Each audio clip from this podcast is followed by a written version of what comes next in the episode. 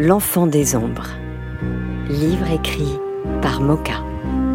Aux éditions L'École des loisirs. Chapitre numéro 3. Sous les toits.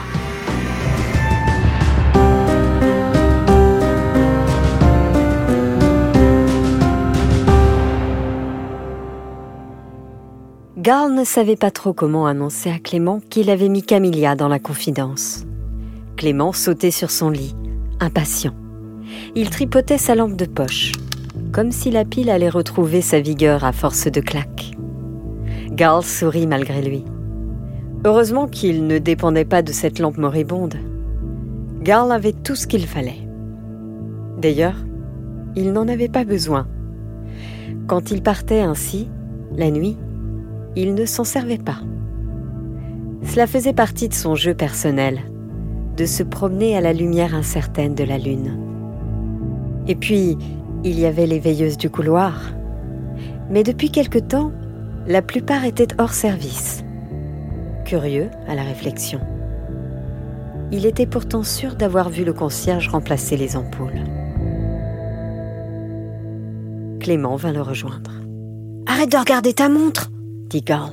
On va finir par tout remarquer. Ah, je peux pas m'en empêcher, soupira Clément. De toute façon, il va falloir attendre. Faire semblant de dormir. Attendre? Combien de temps? Ça dépend des autres. Il faut qu'ils dorment tous. Ah zut Je crois qu'Armand se doute de quelque chose. Le bel Armand, vaguement occupé par son livre de jeux de rôle, jetait de fréquents coups d'œil dans leur direction. T'inquiète, quand le marchand de sable passe, Armand sombre dans l'inconscience. C'en est même étonnant. Comment tu le sais? J'ai l'habitude de vous observer. Ah bon? Et moi Toi Tu n'es vraiment endormi que quand tu t'agites dans tous les sens. Si tu ne bouges pas, c'est que tu ne dors pas. Clément rigola. Il s'exerça à rester immobile dans son lit. Il avait lu quelque part qu'il fallait relaxer tous ses muscles et faire le vide dans son esprit pour s'endormir rapidement. Ça marchait plutôt bien. Mais dès qu'il avait réussi, son corps reprenait ses petites manies et gigotait. Et Jules Je parie qu'il ronfle Non, c'est le gros François qui ronfle. Jules, il gémit. Il doit baver aussi. La sonnerie retentit signalant l'extinction des feux. Oh non Les garçons protestaient toujours à ce moment-là. Les gars, on éteint les lampes. Clément regagna sa place et bâilla exagérément. Armand l'observait toujours. Puis il parut renoncer et se retourna sous ses couvertures. Clément n'était pas dupe. Il était certain qu'Armand allait lutter contre le sommeil le plus longtemps possible à lui de lui faire croire qu'il dormait vraiment. Il fixa son attention sur son gros orteil droit. On ne bouge plus. Il essaya de contrôler le tremblement de sa main. Ce soir, ça n'allait pas être facile de rester immobile. Quelle heure pouvait-il bien être? Cinq minutes de plus, imbécile. Et puis, à force de jouer à la momie, Clément commença à s'endormir pour de bon. Hello Garl secoua Clément prudemment. Ce dernier eut un geste brusque, mais se retint de crier. Tu dormais? Souffla Garl. Pas du tout. Enfin, pas tout à fait. Il ramassa son pull et s'empara de ses baskets. Il ne les enfilerait qu'une fois sorti du dortoir. Garl ouvrit doucement la porte et se glissa dehors. C'est bon. Ils mirent leurs chaussures à la lueur de la veilleuse. Gal remarqua que celle de l'escalier était éteinte. Il avait pris sa lampe, car là-haut, dans les greniers, ils allaient sûrement en avoir besoin. Clément contrôlait à peine son excitation. Tu connais le chemin? demanda-t-il. Pas vraiment. Il faut monter, ça, c'est sûr. Aux abords de l'escalier, Garl alluma la torche. À l'étage supérieur, il y avait les chambres des professeurs et la bibliothèque. Les marches n'allaient pas plus loin. Eh ben, dit Clément. Il n'y a plus rien. Attends. Je crois que l'escalier vers le grenier est à l'autre bout. Je l'ai vu une fois. C'est un tout petit passage. Ils longèrent le couloir silencieusement. Il y avait un ray de lumière sous la porte de M. Serme. Il se couchait tard, celui-là, pensa Clément avec envie.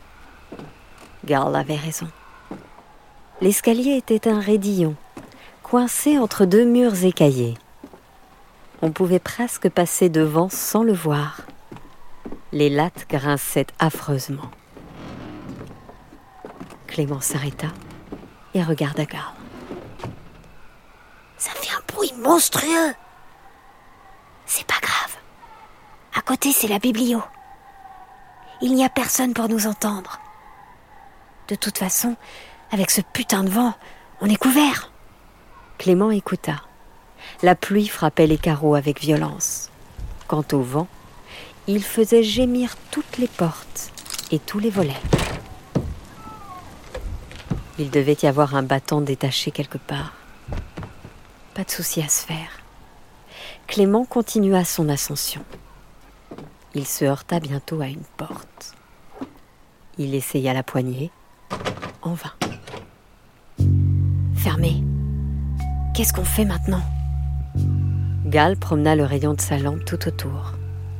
De deux choses l'une, répondit-il. Ou bien la clé chez le concierge, ou elle est ici. À mon avis, le concierge, comme il ne doit jamais venir personne. Garl perçut la déception dans la voix de son ami. Il se pencha pour examiner la serrure. Ça doit être une clé toute bête, dit-il. Si ça se trouve, on peut trafiquer la serrure nous-mêmes. Dommage qu'il n'y ait pas de fille avec nous. C'est une épingle à cheveux qu'il nous faudrait. Euh, à ce propos. Puis Garl déclara tout de go qu'il avait parlé du club à Camilla et qu'elle et ses deux copines en faisaient désormais partie. Clément resta silencieux une seconde et haussa les épaules. Bon ben, ne peux plus rien y faire à présent, conclut-il. Garl respira de nouveau, soulagé. Il se concentra sur le problème de la serrure. Il n'était pas né pour être cambrioleur, mais il était débrouillard. Pris d'une soudaine inspiration, il s'appuya sur la clenche de toutes ses forces. La poignée fit un clank, curieux, à son point le plus bas. Garl haussa un sourcil et ricana. coincée Elle était juste coincée Il poussa avec son épaule et la porte s'ouvrit d'un tiers. Impossible d'aller plus loin. Le bois a dû gonfler, supposa Garl. Il faudrait un bon coup de rabot. C'est pas grave, on peut se faufiler. Clément pénétra le premier. Cette fois, la lampe de Garl allait vraiment être utile. Le noir était total. Il n'y a pas de lucarne dit Clément, mi-interrogatif, mi-affirmatif. Garl entra à son tour et referma derrière lui. Il chercha un interrupteur, en trouva un. Rien. Encore une ampoule claquée. Il y a un sacré paquet de trucs ici, remarqua Clément. Surtout de vieux bouquins.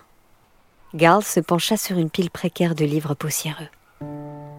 C'est marrant. Ce sont des manuels. Regarde, ils sont au moins d'avant-guerre. Laquelle? demanda Clément. Sûrement celle de cent ans. Ils doivent dater du temps où il y avait deux écoles. Cette baraque a toujours servi à ça. Et là, les cartes. c'est super. Tu sais que c'est des machins qui se vendent à prix d'or au bus. Clément éclaira la carte de l'Europe de 1945. Puis une planche anatomique. Ça, ça vaut quelque chose? Dans l'état où c'est, ça m'étonnerait. Le papier est bouffé par l'humidité. Je suis sûre qu'on va trouver des trésors dans ce fouillis. Peut-être bien. On verra plus tard. Pour le moment, il faut qu'on cherche la porte d'accès au bâtiment des filles.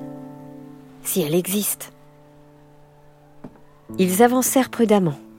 Il ne fallait pas oublier qu'ils marchaient au-dessus des chambres des professeurs.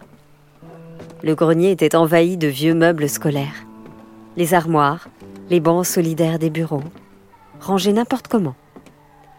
Il y avait encore les encriers. Le grenier était semblable à un puits sans fond. On aurait pu croire qu'il ne finissait jamais. Et brusquement, Garl se heurta au mur. Il se retourna dubitatif. Vu la distance parcourue, on est au-dessus des filles. Ce n'est pas possible autrement. Mais il n'y a pas de porte, constata Clément. Garl promena le ray de lumière tout autour d'eux. Pourtant, commença-t-il. Attends, c'est ça. Là, tu vois? Clément comprit tout de suite. Des chaises cassées étaient empilées devant la porte. Ils entreprirent de les déplacer. À ton avis, qu'y a-t-il à l'étage inférieur? demanda Clément.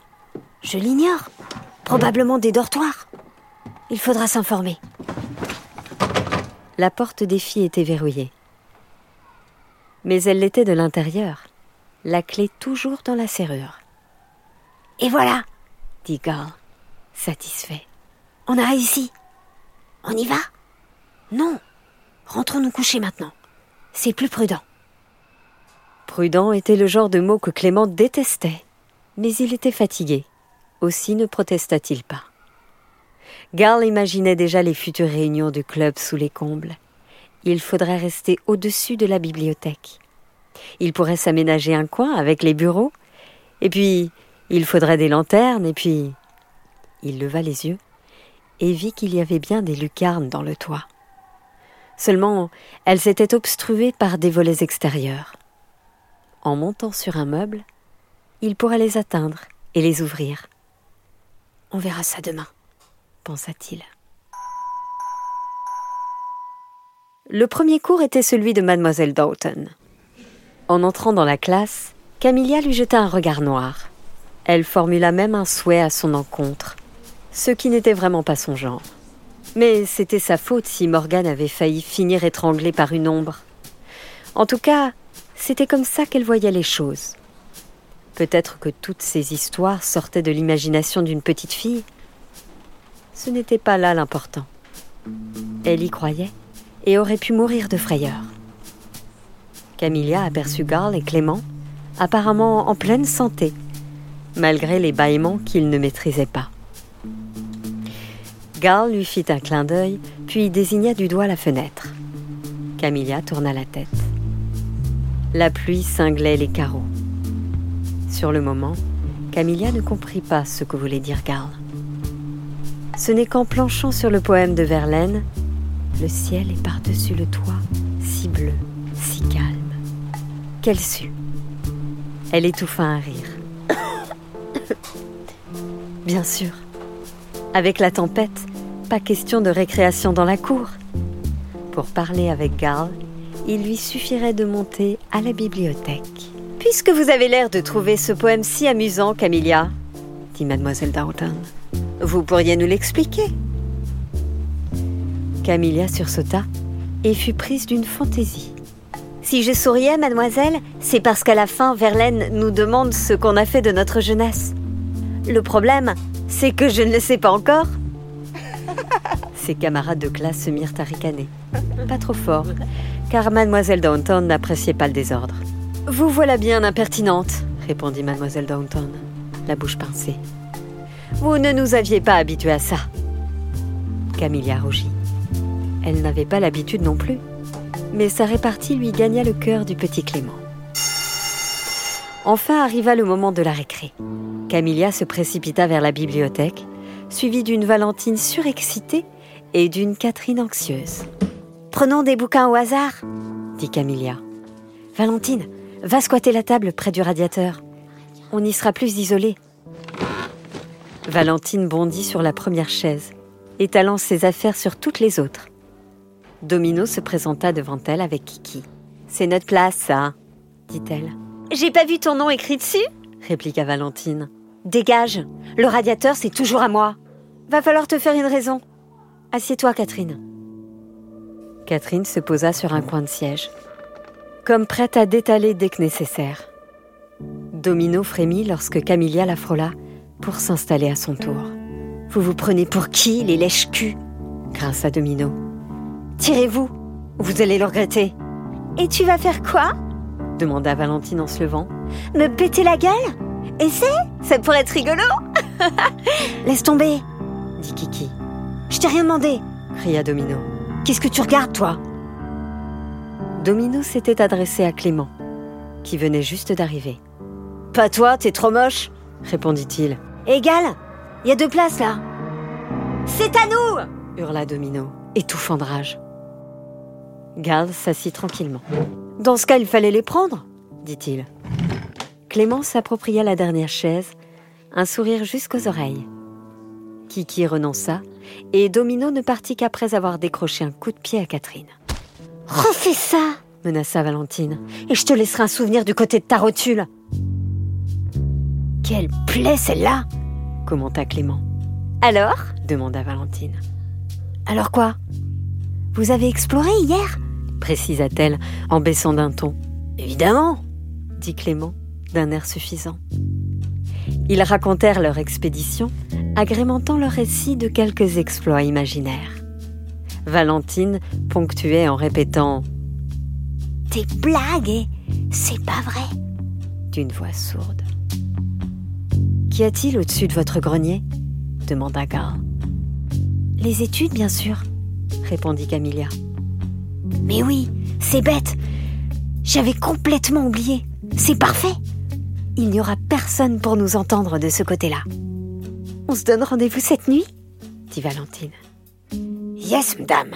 Vous avez des torches? Qu'est-ce que tu crois? répliqua Valentine vexée. Nous aussi, on lit sous les couvertures. Moi, c'est plutôt le poker, dit Clément. Mais ce n'est pas très prudent, lâcha brusquement Catherine. Prudent? grinça Clément. V'là autre chose T'as peur de te faire coincer par la dirlo, ma pauvre cocotte? Ce n'est pas ça. C'est à cause des... Vous savez bien, les filles. Gal regarda Camilla, puis Valentine. À leurs expressions, elle devait effectivement savoir. Quoi? demanda-t-il. Il faut tout nous dire. Oui, tout, renchérit Clément. Les ombres, dit Camilla.